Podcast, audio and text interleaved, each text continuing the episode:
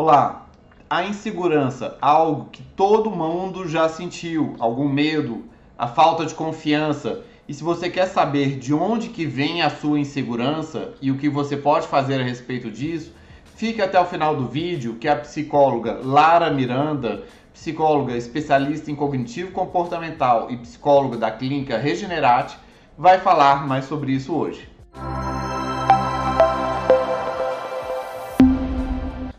meu nome é Lara Miranda, sou psicóloga especialista em terapia cognitivo-comportamental, também coach com formação em PNL, coach cognitivo, e hoje nós vamos conversar sobre insegurança. A insegurança tem sido um dos fatores sabotadores de muitas pessoas, no sentido de se obter resultado na vida ou como justificativa para alguma coisa que você não consegue fazer.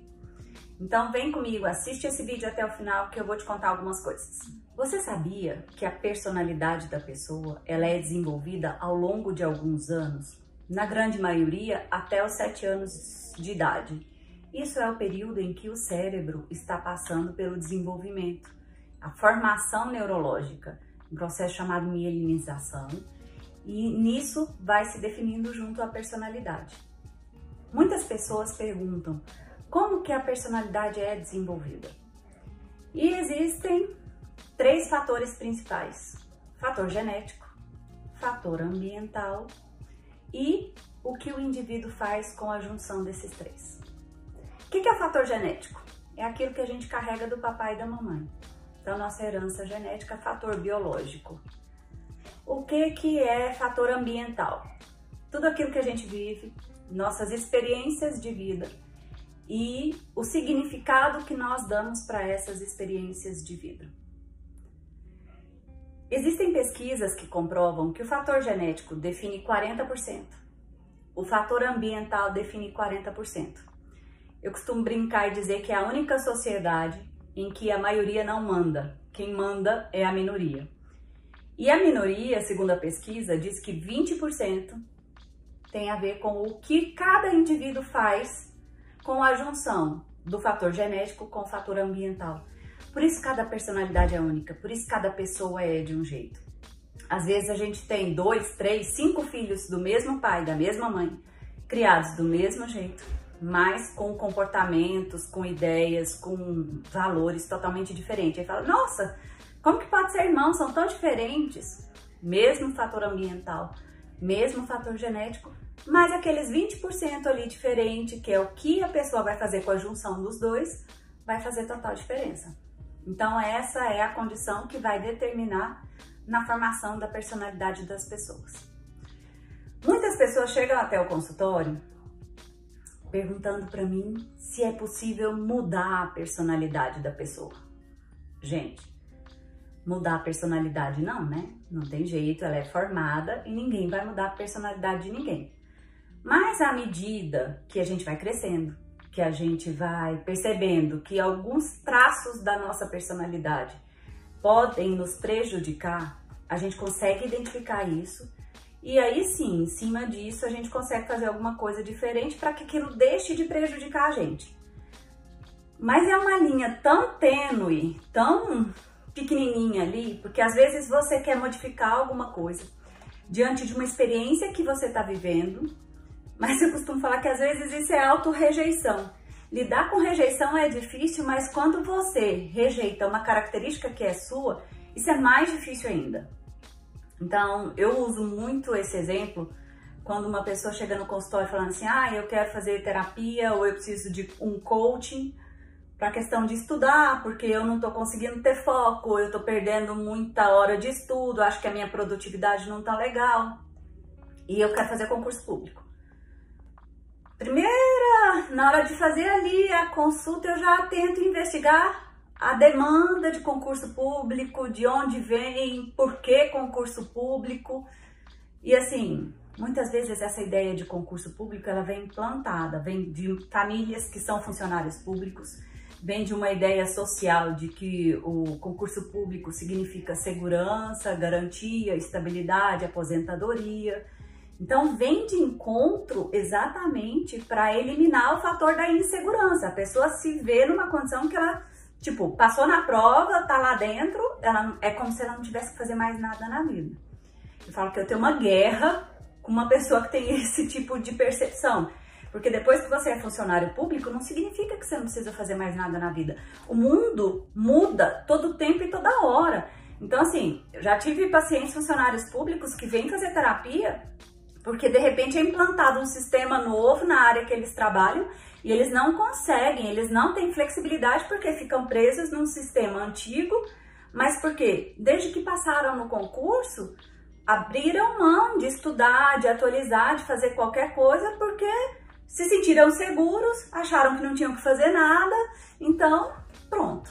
Então a garantia do concurso ela tira da pessoa a iniciativa para ir atrás, para um novo desenvolvimento, para busca de novos conhecimentos, para para ter novas oportunidades, novas escolhas e muitas vezes as pessoas, quando eu começo a investigar isso, elas são pessoas perfeccionistas, são pessoas que têm problema com rotina. Daí eu falo, calma, você é uma pessoa perfeccionista, você é uma pessoa que tem dificuldade com rotina. Qual é o seu perfil para funcionário público?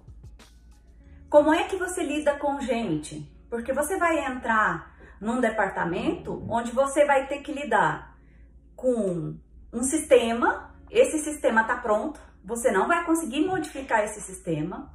A gente vê um monte de gente adoecendo por causa disso. Então, tem umas pessoas que no início de carreira, principalmente, querem carregar o setor inteiro nas costas não vai conseguir, vai adoecer, vai ter burnout. Aí depois começa a ter problema de relacionamento, porque começa a cobrar do colega o que o colega não tá fazendo e que ele tá ficando sobrecarregado.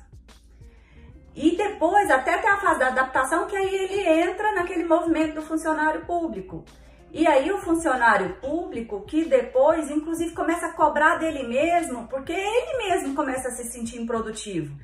Mas é um conflito tão grande do negócio porque ele começa a se sentir improdutivo, mas qualquer coisa que ele faça diferente, ele, ele é cobrado pelo meio. Então existe um sofrimento grande do funcionário público, inclusive.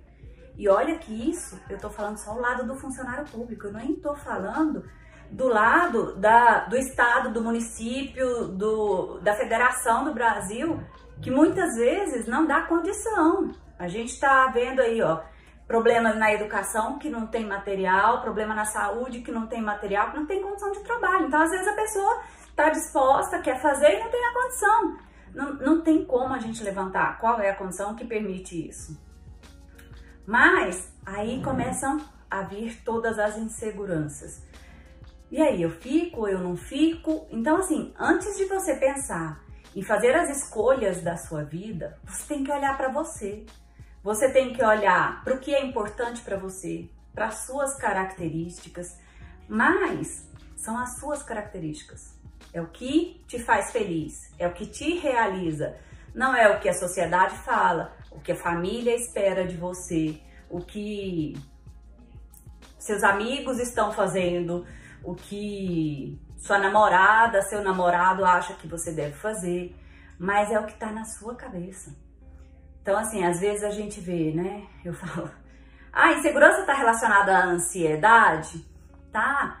Eu sempre falei para vocês, ansiedade é quando a gente antecipa o futuro com um significado negativo. E o inseguro muitas vezes deixa de fazer porque ele tem medo do resultado negativo. Então, ele recua. Eu falo que eu arrepio quando às vezes, né, as mães aqui que verem esse vídeo vão falar: gente, eu fiz isso. Mas eu falo que eu arrepio quando eu vejo mãe de criança, quando a criança está naquela fase começando a andar, correr, que a mãe fala assim: não corre não, você vai cair. Então, a mãe está insegura, ela quer proteger o filho. E é fato, uma criança pode realmente cair quando ela está começando a, a andar, a correr. E aí, a gente não vai deixar nossas crianças andarem, correrem e caírem? Porque se elas não fizerem isso, elas não vão aprender. E se elas não aprenderem, eu falo que em algum momento da vida elas vão morrer atropeladas. E aí? Como que a gente faz? Então a gente tem que deixar. Só que esse conceito de que é tudo culpa do que aconteceu lá no passado é verdadeiro? Então, já virou tema de brincadeira, já virou tema de piada, já virou meme. Tem um, por, um quê de verdade. Mas a terapia cognitiva não está muito preocupada com isso. A terapia cognitiva está preocupada em resolver o seu problema. Claro que ela vai buscar sim o que que te fez ser inseguro. Ela vai te fazer pensar em tudo o que reforça a sua insegurança, mas ela também vai buscar suas histórias que foram positivas. Todas as vezes que você atuou diante de alguma coisa que a sua resposta te trouxe o que você queria, que você conseguiu atingir a sua meta, e aí vocês vão perceber, pensem um pouco na história de vocês, que o que a gente tem, que a gente chama de reforço positivo. O reforço positivo é sempre que eu lembro de alguma coisa que eu já fiz e que foi legal. Então, toda vez que a gente tem o reforço positivo, essas experiências, elas são muito mais marcantes na vida da gente do que o reforço negativo. Mas o interessante é que a gente não lembra do reforço positivo. Ah, vamos pensar que você foi lá e comprou o seu primeiro carro. É uma experiência super marcante. Mas se você pensar, ah, eu bati um carro, você vai lembrar muito, muito mais da vez que você bateu o carro do que da vez que você comprou um carro. Interessante isso, né? Porque quantas vezes a gente compra um carro, quantas vezes a gente bate um carro. A tendência é que a gente compra carro e troca de carro muito mais do que a gente bate um carro. A não ser que você tenha alguma condição que, né, bebe, vai dirigir, que você seja um motorista de risco, alguma coisa assim. Não presta atenção e tal. Mas fora disso, não, seu reforço é muito mais positivo. Se você. Ah, a gente fala às vezes, ah, a pessoa já foi assaltada na rua e aí ela começa a querer não sair de casa porque ela já foi assaltada. Calma. Quantas vezes você já saiu de casa e você não foi assaltada para você, agora depois do assalto, não querer sair de casa por causa dessa experiência? O que a gente precisa, na verdade, é só que você tenha o cuidado necessário para que você não seja assaltado novamente. Então é pensar no seu recurso, é levantar o que você precisa para se proteger, porque isso vai criar a condição de que você saia de casa mais tranquilo, menos tenso, menos ansioso, menos preocupado. Mas você vai conseguir sair de casa. Então, olhem só. Aí a insegurança vem também Vou dar um outro exemplo para vocês, que eu falo bastante. É, da fase escolar. Já repararam como que acontece assim? Uma criança tem ali uma referência de notas que ela costuma tirar. Se essa criança chega em casa com uma nota um pouco abaixo do que ela costuma tirar, o pai e a mãe vão falar no ouvido dessa criança não sei quanto tempo, podem dar um castigo, podem tirar qualquer coisa que a criança goste muito, qualquer coisa assim. Vão comparar com um irmão, com um primo, qualquer coisa vai acontecer. E vai fazer esse menino estudar muito, principalmente para aquela matéria que ele tirou nota baixa. Mas quando o menino tira a nota na média que ele costuma tirar, ou acima dessa média, que ele chega com o boletim, a resposta é sempre: Ah, parabéns, que legal, você se esforçou, é isso mesmo e o assunto morre ali e ele não volta mais. Aí um tempo depois vem a prova daquela bendita matéria que o menino tinha tirado nota baixa. 15 dias, ou se não, quando recebe o comunicado do horário de provas, de quando que vai ser a próxima prova daquela matéria, pai e a mãe já começam, olha, você tem que estudar. Vai vir a prova daquela matéria e você tem que estudar. Essa fala, você tem que estudar, reforça um comportamento de insegurança porque você está trazendo à tona o resultado negativo da prova do seu filho. E aí, como que a gente faz? Ah, então, boa pergunta essa. Como que a gente faz? A gente lembra para os nossos filhos o que que eles precisam fazer para terem boas notas. Faz para tirar nota boa? Ah, eles vão responder, a gente presta atenção na aula, a gente faz tarefa, a gente estuda. Então, você está fazendo isso? Vocês não precisam entregar a resposta pronta para a criança. Eles têm a resposta pronta. É só direcionar. E à medida que você não entrega a resposta pronta, você está construindo a autoconfiança. a segurança. E o seu filho está percebendo que ele é capaz de construir isso. Ele é capaz de resolver problema, ele é capaz de tomar decisão, ele é capaz de cuidar dele mesmo. Às vezes eu vejo pais, histórias assim, ah, o menino brigou na escola, o pai vai lá, interfere junto com a coordenação, interfere com o professor. Às vezes vai, vai atrás até dos pais do outro menino que brigou. Ah, algumas situações talvez exijam isso. Algumas, mas bem menos, com bem menos frequência do que acontece na maioria das vezes.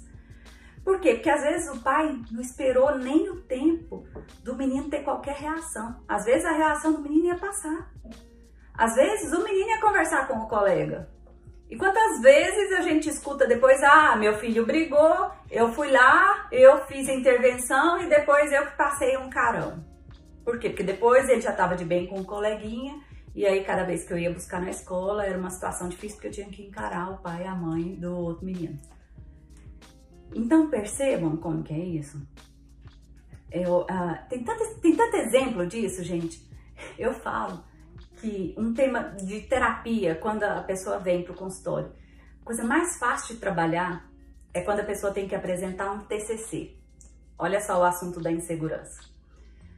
Um TCC, se for de graduação, a pessoa está ali há três anos, se for um curso tecnólogo, quatro anos, cinco anos, se for um curso de graduação superior, ou é, se for um mestrado, 30 meses, um doutorado, 5 anos, e a pessoa vem fazer terapia para conseguir apresentar para uma banca. A hora que eu começo a fazer uma técnica que a gente chama de desafio de pensamento automático negativo. O que, que é isso? A pessoa acha que ela não vai conseguir falar para a banca. A hora que eu começo a perguntar, calma, quanto tempo tem que você estar tá envolvido com o seu projeto? Aí elas falam, né? Ah, a maioria das respostas as pessoas falam só o último ano. Ah, tem um ano que eu comecei a escrever, ou tem seis meses, aí o prazo que começou a disciplina do TCC. Eu falo assim, não. Essa é uma das causas que está te deixando ansioso. Não tem seis meses, não tem um ano. Para a gente fazer o TCC, a gente precisou de toda a base acadêmica antes. Então, para fazer um TCC, você está preparando para ele desde o primeiro período, seja da faculdade, seja do mestrado, seja do doutorado. Aí todo mundo fala assim, ah, é? É.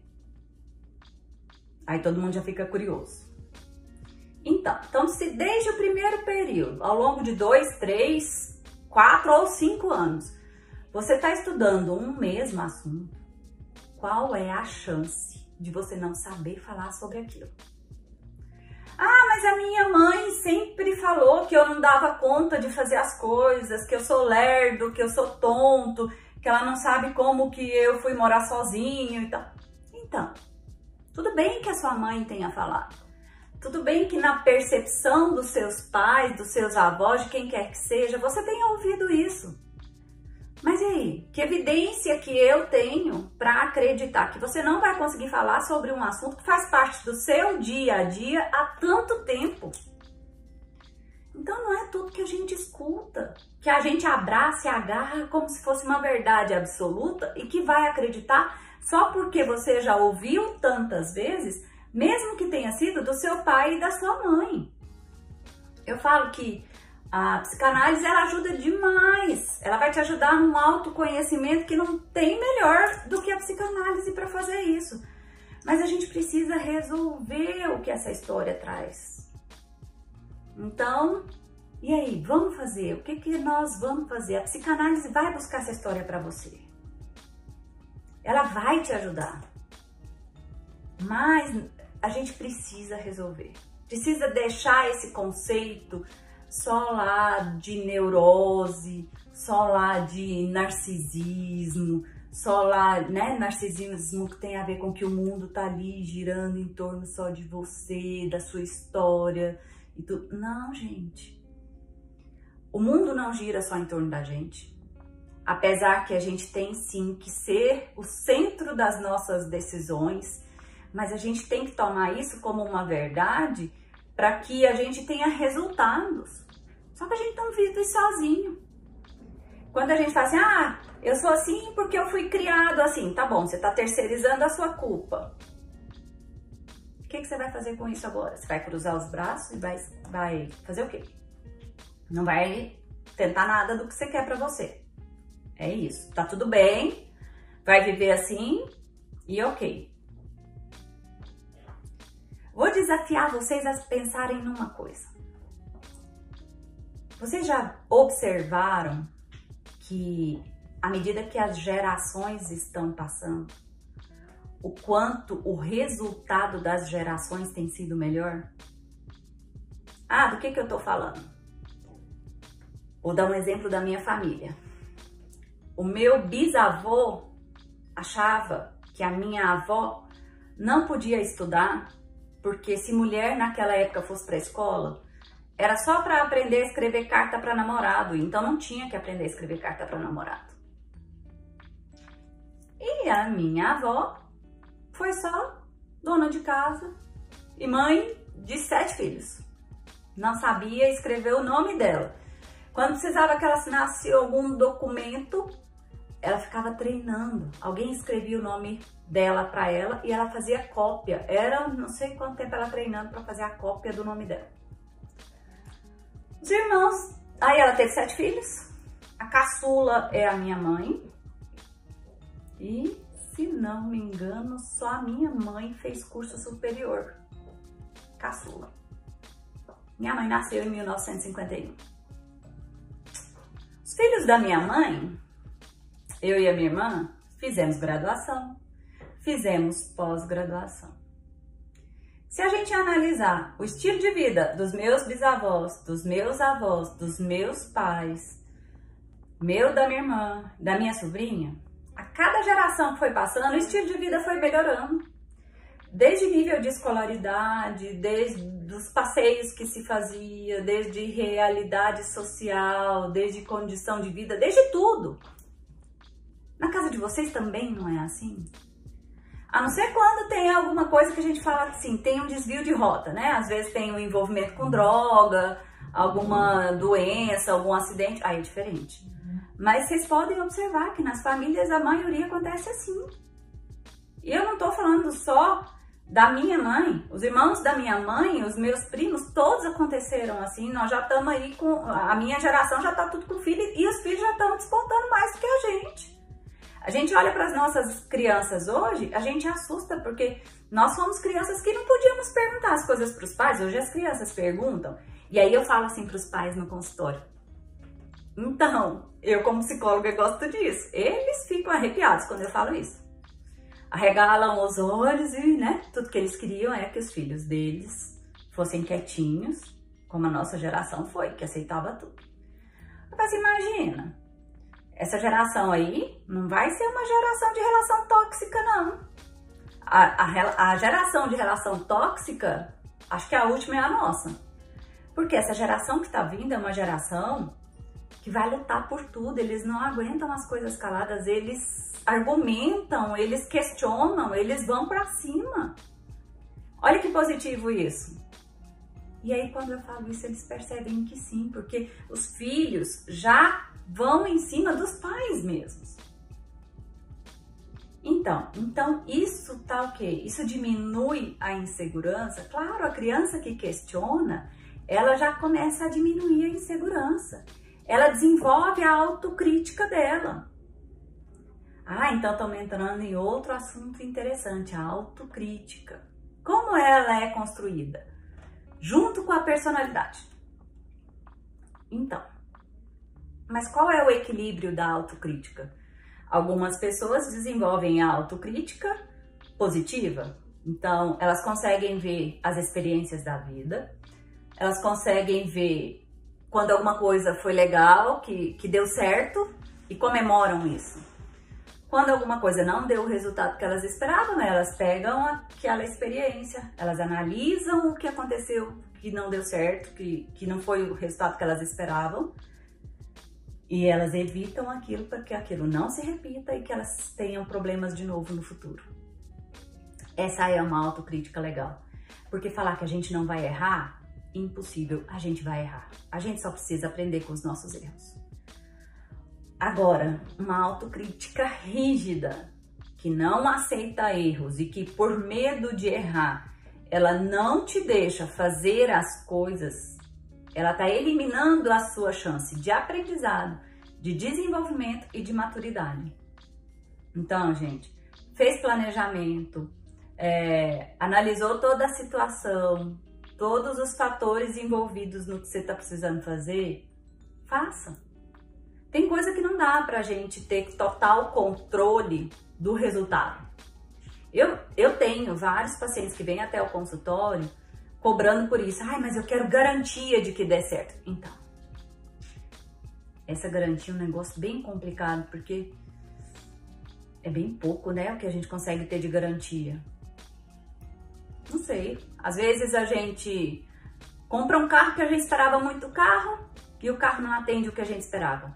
Às vezes a gente vai numa festa, a gente acha que ia ser aquela festa, mas naquele dia a gente não tava lá com aquele humor, com aquela vontade e não foi. Às vezes a gente vai numa viagem que a gente acha que o lugar vai ser super legal, foi super bem recomendado, não era essas coisas. Um restaurante, você fala, nossa, esperava mais. Que garantia que a gente tem? A gente não tem. Então, viva aquele momento. Saiba tirar daquele momento que você está vivendo essa condição que a gente estava falando lá no começo do vídeo, de que você vai usar a sua vivência, a sua experiência, o seu fator genético para determinar a sua personalidade. Mas faça isso de uma forma leve. Faça isso de uma forma que você consiga, de repente, identificar alguns traços que estão te incomodando, que estão te gerando angústia e que naquele traço, de repente, você pode diminuir a rigidez sobre ele. Ah, eu sou perfeccionista, tem que tudo ser tan, tan, tan, tan, do meu jeito, é uma rigidez. Não. O que, que eu posso adequar nisso? Ah, não, eu não aceito que ninguém fale nada para mim. Então, de repente você vai trabalhar numa empresa, você vai trabalhar em equipe e você vai ter que aceitar o que a sua equipe fala para você, porque senão ninguém te aceita. E aí, se você tiver que lidar com a rejeição das pessoas, isso é uma coisa muito mais difícil do que você não aceitar escutar o que as pessoas têm para te falar. As pessoas podem ter ideias tão boas ou talvez até melhores do que você. Então pensem sobre isso. A insegurança ela talvez aparece muito numa condição assim, ó, das pessoas tentarem mostrar mais aquilo que ela sente que ela não tem. E aí ela quer ter esse controle, principalmente nesses ambientes aí onde elas vai se relacionar com outras pessoas. Então eu quero mostrar que eu sou uma excelente gerente, eu quero mostrar que eu entendo de tudo que eu tô falando, eu quero mostrar que eu tenho não sei quantos cursos, que eu já vivi não sei quanta coisa e que isso faz de mim uma pessoa melhor, mais interessante. Uhum. E aí, vamos pro vamos ver? Quando a gente diz, né? Quem sabe muito não, não precisa se destacar assim, porque o trabalho vai mostrar. Rede social, rede social tá aí, né? E aí a gente fala, nossa, engraçado, né? As pessoas no Instagram, no Facebook são sempre felizes. Ninguém tem problema. E a gente vê lá criança que não vive aquela realidade que ela está postando, e é desde pequeno, porque isso a gente vê com crianças fazendo. Casais que vivem em pé de guerra e de repente fazem cada declaração de amor que dia 12 de junho a gente vê lá o amor escorrendo pelas redes sociais. Quando a gente vai ver a realidade, não é nada daquilo. As pessoas têm, às vezes, sabe, não tem sintonia nenhuma, mas tá lá como se fosse um mundo perfeito e que você tem que destacar, porque senão você não tem garantia. Garantia de quê? Que garantia que é essa que as pessoas estão atrás o tempo inteiro?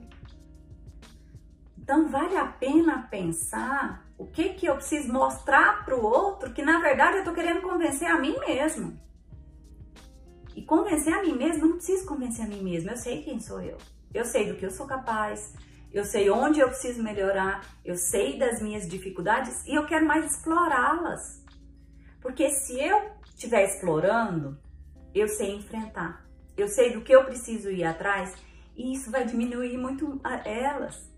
Diminuindo essas dificuldades, o que, que eu faço? Eu melhoro meu desempenho e eu não preciso aparecer para ninguém, eu vou ficar satisfeita comigo. E a insegurança vai começar a reduzir essa sensação. Isso vai melhorar a minha autocrítica. Não preciso de mais nada e mais ninguém. Isso é comigo. Não é com você, não é com a minha mãe, não é com meu pai, com ninguém, é comigo.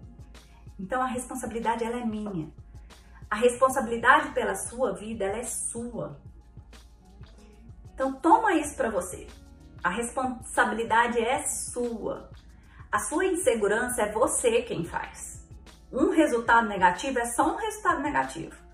Analise, busque, entenda, compreenda e faça diferente. É assim que você vai melhorar. Fique de olho, acompanhe os próximos vídeos. Te vejo no próximo.